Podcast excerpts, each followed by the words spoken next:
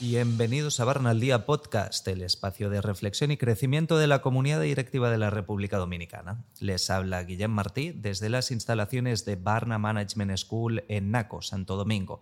Hoy tengo el placer de presentarles a Sayuris Bonet, quien es cofundadora de Una Vaina Verde, licenciada en Negocios Internacionales por APEC, diplomada en Responsabilidad Social Corporativa por UNIBE y tiene también un máster internacional en Desarrollo Sostenible y Responsabilidad Social Corporativa por la Escuela de Organización Industrial.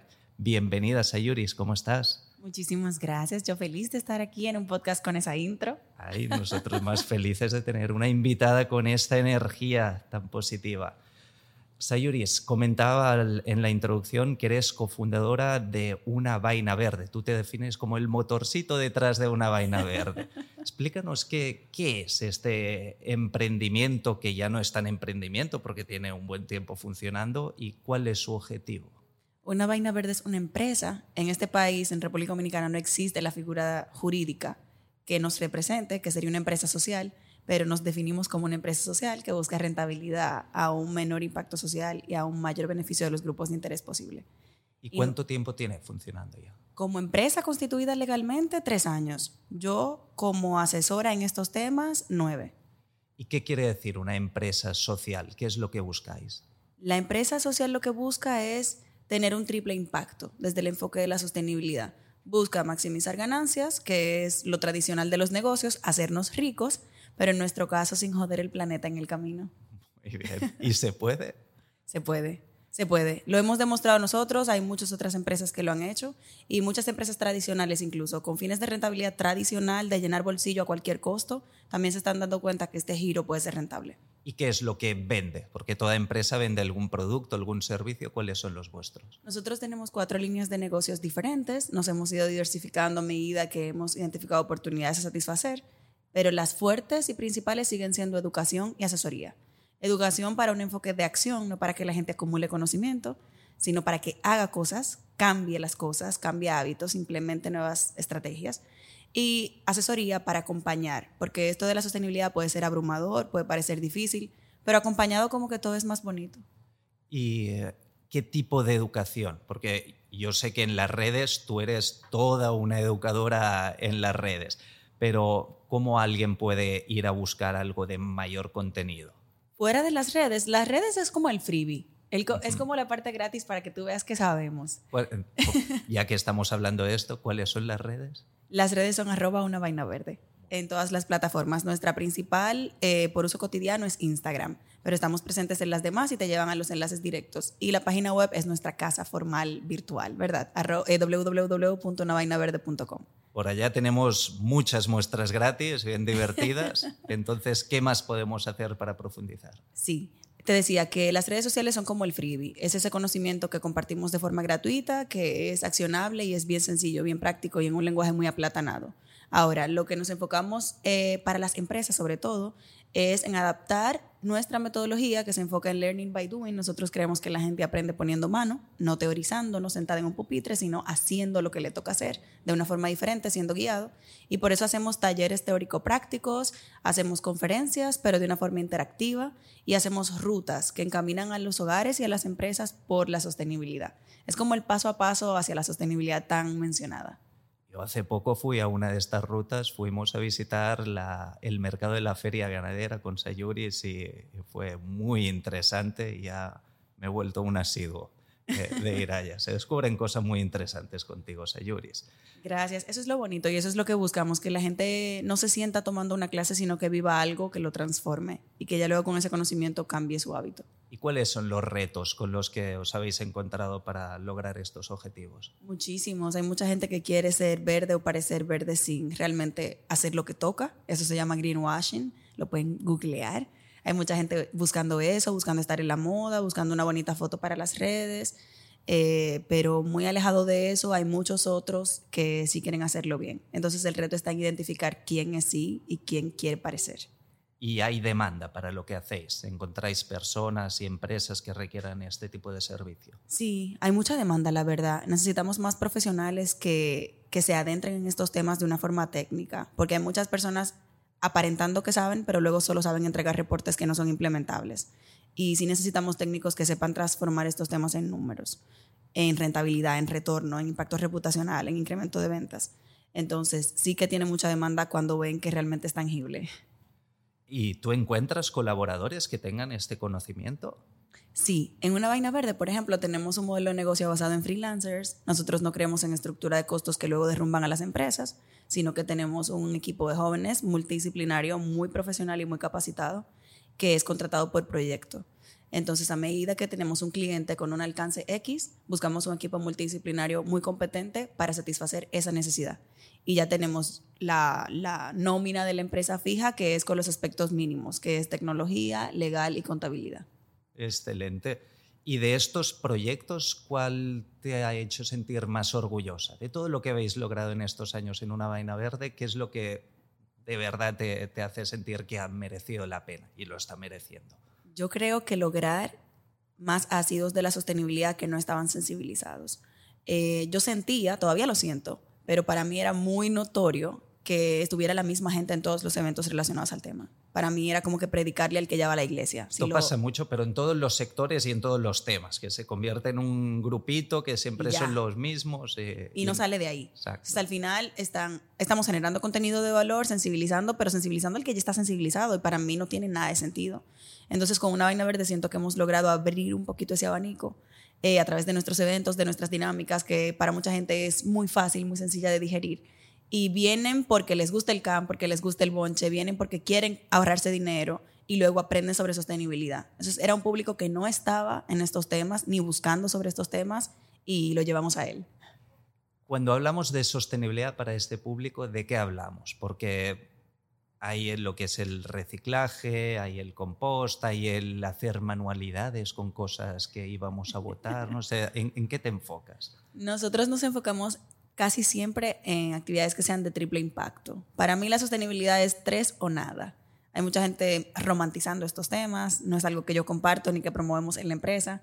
Entonces la sostenibilidad tiene que ser económicamente rentable, tiene que causar un impacto positivo en los grupos de interés, si es una empresa, empezando por los colaboradores internos, que hay muchas empresas con, con programas y proyectos bellísimos hacia afuera y sus colaboradores tienen la misma necesidad y para mí es una pena poner a alguien en carencia a entregar cosas hacia afuera. Y eh, tiene que ser también ambientalmente responsable, o sea, tiene que buscar reducir el impacto. O si falta una, está cojo. Puede ser filantropía, puede ser rentabilidad, pero para que sea sostenibilidad tiene que ser triple impacto económico, social, ambiental.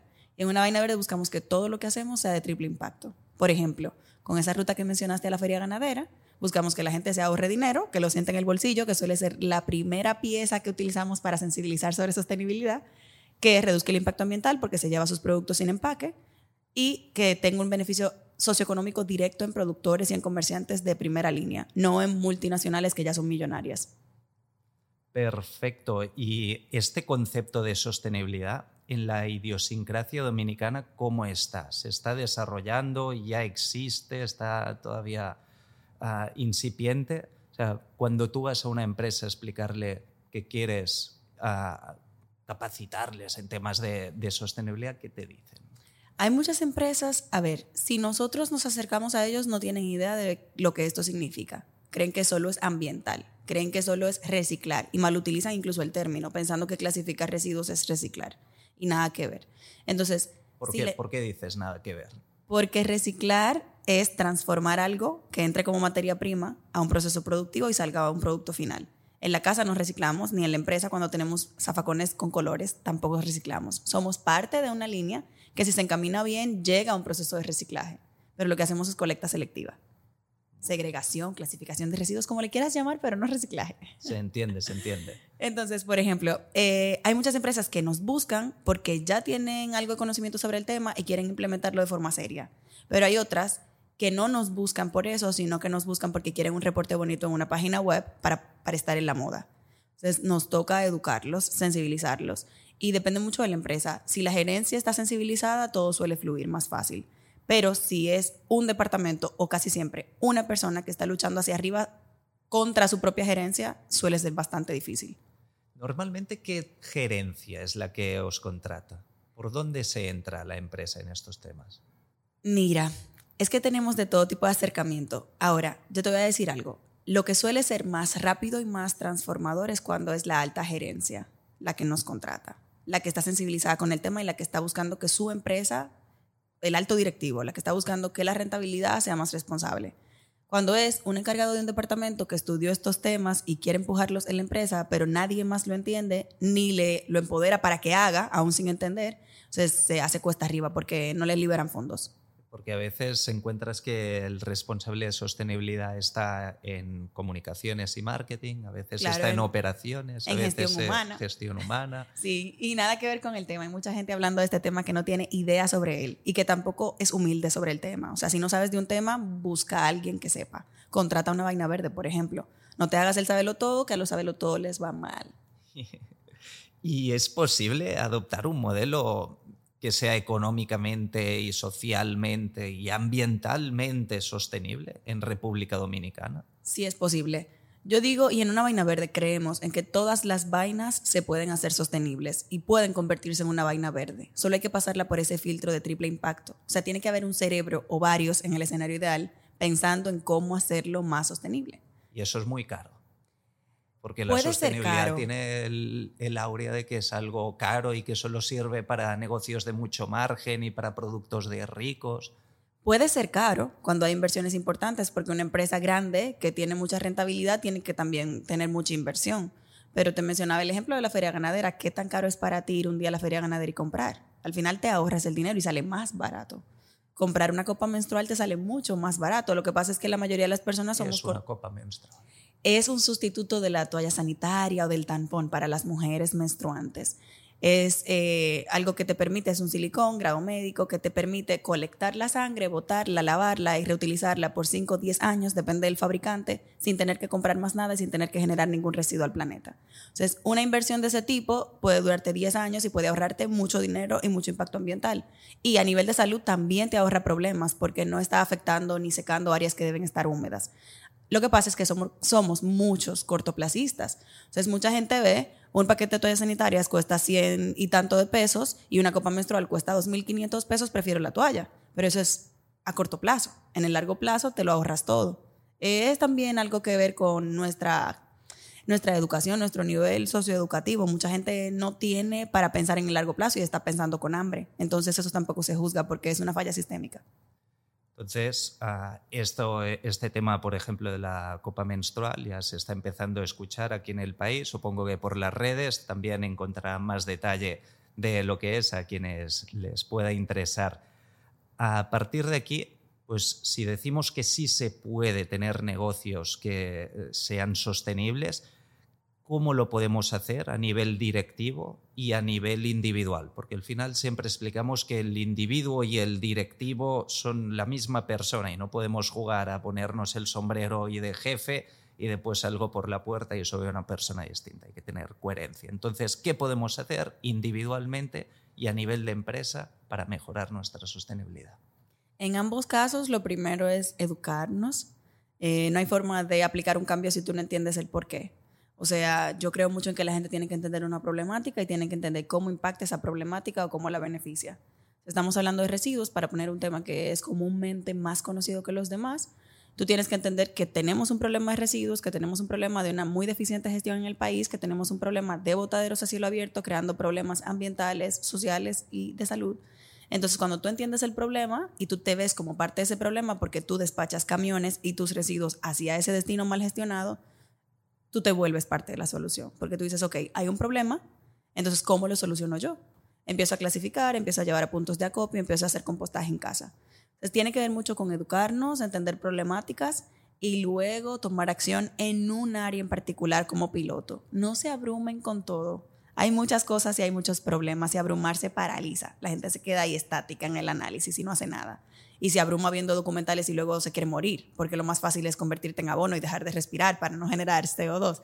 Entonces, no es eso lo que buscamos, no es que la gente se paralice, lo que buscamos es que la gente se sensibilice sobre un tema y decida accionar. Tú empiezas por algo pequeño y sin darte cuenta, óyeme, te lo prometo a ti que estás escuchando, sin darte cuenta vas a estar implementando muchas acciones sostenibles. Esto del compost no trae cucarachas. cuando, el más, cuando es mal gestionado, sí. A ver, las técnicas de compostaje son diversas y depende de qué cantidad de residuos, qué tipo de residuos y qué nivel de temperatura y de humedad tú tengas, puede ser o no un problema que tú generes. Para compostar lo que se necesita es controlar humedad, controlar oxigenación, que es aire, y controlar la composición de nitrógeno y de carbono, que son las fuentes de verdes y de marrones, o la, fuente, o la fuente de húmedos y de secos. Cuando tú llevas un buen equilibrio entre nitrógeno y carbono y estás pendiente de la humedad, de la aireación, todo funciona bien. Pero suena esto a, ciencia química. Eh, lo es, lo es. La tabla periódica que nos dieron en el colegio nunca la hemos utilizado, pero hay formas de. y esto lo puede hacer una persona en su casa. Sí, totalmente. Nosotros, por ejemplo, tenemos un taller que se llama Cómo hacer abono en casa y en tres horas y media te enseñamos cómo compostar en tu casa. En nuestro caso, en una vaina verde somos amantes, y es porque yo soy amante del compostaje con lombrices, pero enseñamos las diferentes técnicas. Lo que pasa es que para mí las lombrices son aliadas perfectas porque aceleran el proceso del compostaje. Y es como que una mascota que tú tienes, amas y cuidas, pero te da algo a cambio, no solo te quita. Muy bien. ¿Les tienes nombre a tus lombrices? No les tengo nombres, no, no las saco, solo trabajan para mí. La verdad, no es muy justo ni muy ético de mi parte, pero trabajan para mí, las alimento. Seguro son felices. Las alimento. Ah, entonces, ya a nivel directivo, ¿qué recomiendas que, que hagan las personas que tienen a cargo equipos, que tienen ah, el mando de ciertos proyectos, de la estrategia de la empresa, ¿cómo deberían ir introduciendo estos temas dentro del ADN de la compañía? Lo primero es que se pongan de acuerdo a lo interno qué es lo que quieren hacer y por qué. Eh, muchas veces intentan contratar a un servicio a una persona, a un profesional, sin saber qué es lo que quieren. Entonces pierden tiempo y dinero en el camino. Cuando al interno ya saben qué es lo que quieren, si es, mira, quiero que la sostenibilidad sea un tema serio en la empresa, quiero mejorar mi gestión, quiero ahorrar recursos, quiero abaratar costos, quiero ser más green, quiero convertirme en el pionero en mi industria en temas de sostenibilidad aunque me cueste. O sea, cuando la empresa define lo que quiere, es más fácil pedir lo que necesita y cotizar lo que necesita. Por ejemplo, a nosotros depende de lo que quiere la empresa y depende de su capacidad. Podemos ofrecerle un taller de sensibilización sobre sostenibilidad 101 para sus colaboradores pero también podemos ofrecerle un diagnóstico de línea base, que es una auditoría completa, siguiendo el estándar GRI, GRI y siguiendo el estándar ISO 26000 de referencia. Entonces ahí te decimos de las macroáreas cómo estás. Es una fotografía de tu empresa que te dice cuál es tu puntaje ahora y en base a eso hacemos un plan de acción co-creado que te va a tocar seguir. Solo, si lo decides solo, pero también acompañado si contratas el servicio de acompañamiento. Entonces depende mucho de qué tanto quiera, quiera tomar en serio la empresa este tema hay que empezar a caminar, quizás no con grandes cosas, pero como bien decías, ¿no? empezar y poco a poco uno se va dando cuenta de cuál es su, su alcance, sus capacidades. Ahora, lo, que, lo que sí recomiendo, Guillem, perdóname que te interrumpa, es que no solo hagan jornadas de reforestación y limpieza de playas, por favor.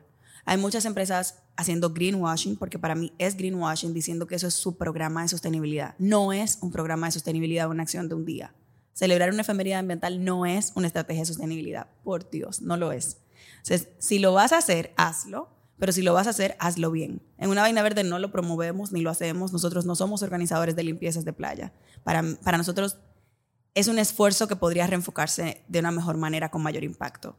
Pero sí que es cierto que es una buena herramienta para sensibilizar sobre un tema latente. Entonces, si vas a hacer una jornada de limpieza de playa, sensibiliza, por lo menos sobre caracterización de residuos. ¿Qué tipo de residuo es? ¿Dónde se pone? ¿Dónde se lleva? ¿Qué se hace con eso? ¿Se exporta hacia dónde? ¿En qué condiciones? ¿Se compacta? ¿Se tritura?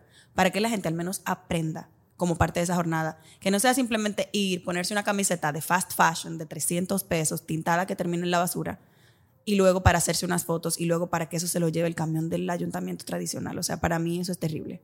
Y si es tan terrible, ¿Cómo es que las empresas lo siguen haciendo y les cuesta dinero? Porque hay otros oportunistas que también venden eso como una estrategia de sostenibilidad. Te dije que hay mucha gente, mucha gente competente y mucha gente oportunista. Entonces, te toca también identificar quién es el bueno. ¿Y cómo lo ves? ¿Hay cada vez más buenos, menos buenos? Eh, ¿Hacia dónde va la sostenibilidad en República Dominicana? ¿Cómo la ves dentro de 5 o 10 años? Mira, hay mucha gente estudiando ciencias ambientales y hay mucha gente que no está estudiando nada que está promoviendo servicios de ciencias ambientales. Entonces yo recomendaría muy atinado y muy oportuno que tú le pidas a la gente su formación. Eso no debe ser algo que, sea un tema de conversación y que se lleve a un plano personal. O sea, no es que yo estoy cuestionando que tú sabes o no sabes. Es que para contratarte yo debo validar, debe ser parte de mi due diligence. Yo debo validar que tú sabes. Entonces, pídele la formación, qué es lo que sabe. ¿Hizo un curso de dos semanas en Costa Rica o hizo una maestría de dos años? Eh, ¿Tiene experiencia implementando programas o te dice que ha implementado programas? ¿Tiene algún cliente de referencia que tú puedas llamar? Tú eres un corporativo, piénsalo como cuando vas a contratar a un personal. Tú tienes que validar que sabe. Lo vas a contratar, vas a pagar tu dinero. Entonces hay mucha gente cobrando por cosas que no sabe hacer y luego nos llaman a nosotros para que lo hagamos. Excelente reflexión. Yo creo, Sayuris, que nos has explicado muy bien hacia dónde tenemos que ir, a este tipo de empresas como una vaina verde que dan todo este acompañamiento y lo hacen con unas capacidades muy bien creadas. Y a partir de aquí, yo solo te quiero pedir que nos des unas palabras de, cierre, algo que tú sabes hacer muy bien, que es inspirar y motivar a la gente. Miren, gracias primero por la oportunidad. La verdad que le he pasado muy bien en este espacio. Y felicito a Barna por crear y visibilizar estas vainas verdes. Eso es un aporte muy importante que a veces pasa desapercibido y es sumamente importante. Hay gente que si no es de esta forma no se entera. Entonces, felicidades. Gracias. ¿Qué diría yo? Yo diría que empiecen con algo. Pueden empezar siguiendo la cuenta de, del Centro de Sostenibilidad de ustedes, de Barna que si no lo hacen están mal, háganlo. Pueden empezar siguiendo la cuenta de Una Vaina Verde, pueden empezar siguiendo la cuenta de Green Love. Me encanta el contenido que genera Green Love. Váyanse al highlight que dice qué cosas llevar y qué no, a los puntos de acopio. Lo hacen muy bien. Lo hacen muy bien, te ponen ganchos, te dicen esto se lleva, esto se no, cada cierto tiempo hacen encuestas. Es súper dinámico. Sigan tiendas ecoamigables que nos ayudan a, a, por lo menos conocer productos ecoamigables. Les menciono Tinglar EcoStore, les menciono Cero con Z, RD, que está en Galería 360 les menciono la tributaína que está en Punta Cana. Menciono solo algunos temas que siguiendo esas cuentas te van a exponer a, temas diferentes, a productos diferentes. Y si quieres dar un pasito más y empezar a capacitarte, pues contáctanos en arroba una vaina verde, en www.unavainaverde.com. Contrata si es un taller, un taller, si es un diagnóstico de línea base con plan de acción. Cuéntanos. También tenemos llamadas, porque hay gente, por ejemplo, que quiere hacer algo puntual, pero quiere hacerlo mejor una acción puntual, aún sea una efeméride ambiental. Se contrata una hora de una asesoría y ya se aclara la mente, ya por lo menos sabe qué proveedores contratar, qué tipo de empaque. Todavía hay muchas empresas celebrando eventos de temas ambientales con botellitas de agua a todo el mundo sobre la mesa. Entonces, es porque no hay nadie en esa empresa pensando sobre estos temas. No es, no es por una decisión, casi siempre es por ignorancia. Lo que yo recomiendo es buscar al que sabe, empezar a exponerse a estos temas y ser empático con uno mismo. Recuerden que tenemos un sistema fallido que no nos ha educado en estos temas desde niños. Estamos aprendiéndolo ahora, así que sé paciente. Muy bien, Sayuris, muchísimas gracias por acompañarnos en este espacio y muchísimas gracias también a todos los que nos han escuchado en este podcast que quizás no arreglará el mundo, pero nos ha hecho un poquito más sabios. Recuerden compartir el capítulo con las personas a quienes les puedan interesar los temas tratados y seguimos en contacto a través de las redes de Barna y del Centro de Investigación en Sostenibilidad arroba CIS Barna. Un fuerte abrazo y hasta el próximo capítulo. Síguenos en las redes sociales, arroba Barna Management School y conecta con nosotros.